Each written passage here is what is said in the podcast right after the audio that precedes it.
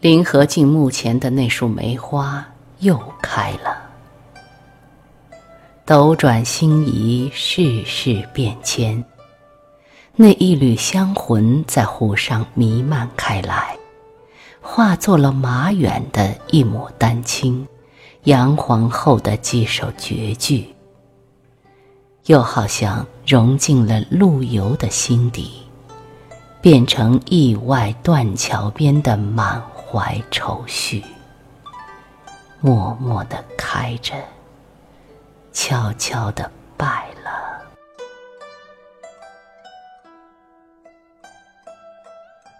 在西湖的西北边，有着幽僻沉寂的丛林，不知几时起，那里也飘来梅花香。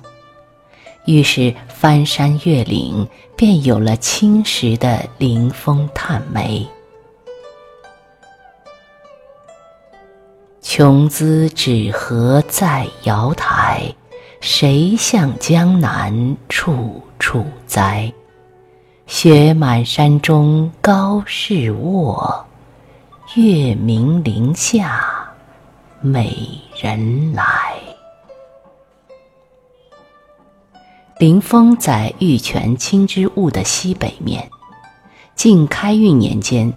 吴越王曾在此修建旧风禅院，历经数朝，佛堂寺院的兴废，竟也如同花开花谢。清代道光年间，一个地方官骑马看山游历到此，很难得。这个叫顾庆的武将，居然爱上了临风一地的优雅。他拨了一笔钱，整饬寺官，在临风周围环植梅树，几年后蔚然成林。这里地势独特，梅花开得早，谢得迟。闲适风雅惯了的杭州人，怎么能错过这样的景致？于是，就有人循着花香，不顾路途遥远，专到此地来探梅。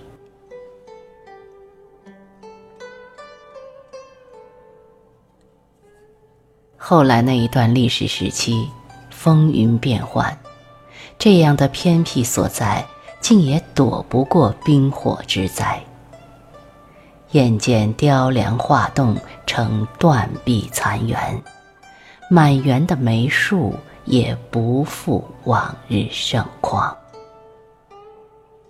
到了光绪年间，一个叫周庆云的吴兴人来到此地，来临风可能算是故地重游。看到荒烟蔓草、古寺酒烟，实在是很惋惜，于是补种了梅树三百棵。在寺院偏西盖了三间屋，很应景的叫做补梅庵。每年的十二月十九是苏东坡的生日，周庆云特地选了这一天，邀集当时的知名文人来到临风，于是居月泉边呼朋引伴，煮了茶。看梅花，吟歌诵诗，好不快活。今人已经很难想见那时的景象了。起高楼，宴宾客，转瞬间又是灰飞烟灭。倒是梅花还一树一树的开着，宛如当年那个风月无边的季节。高亭临极巅，无数云山共比点。